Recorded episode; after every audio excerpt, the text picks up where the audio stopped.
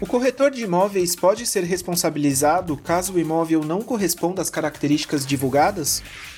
A responsabilidade do corretor vai até o momento em que ele faça a divulgação, a promessa, em que ele assine, em que ele, ele se comprometa com aquilo que está sendo comercializado. Porque uh, nós temos que deixar muito bem clara a separação entre o contrato, contrato de mediação que é o contrato que o consumidor celebra com o corretor, e o contrato de aquisição do imóvel, o contrato de financiamento do imóvel. Então, são etapas e contratos muito distintos.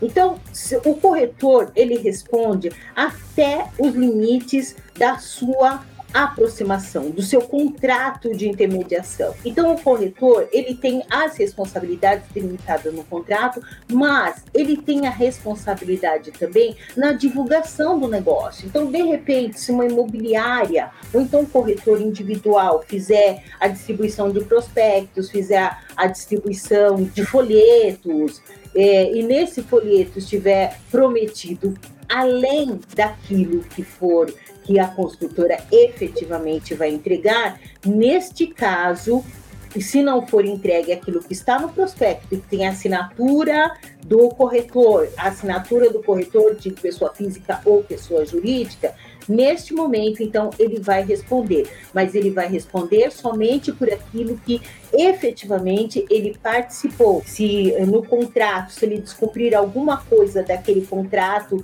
de mediação ou se ele distribuir prospectos que tenham promessas que realmente não foram possíveis de ser cumpridas, então ele vai estar se responsabilizando até mesmo por, por, por, por, promessas que outras pessoas deveriam cumprir. Então, por isso que o corretor tem que tomar todo cuidado no momento de fazer divulgação de empreendimento imobiliário, faz, tomar todo cuidado na hora de fazer essa divulgação. Por quê? Porque ele pode ser chamado a responder sim no momento em que ele assina aquela, aquela divulgação.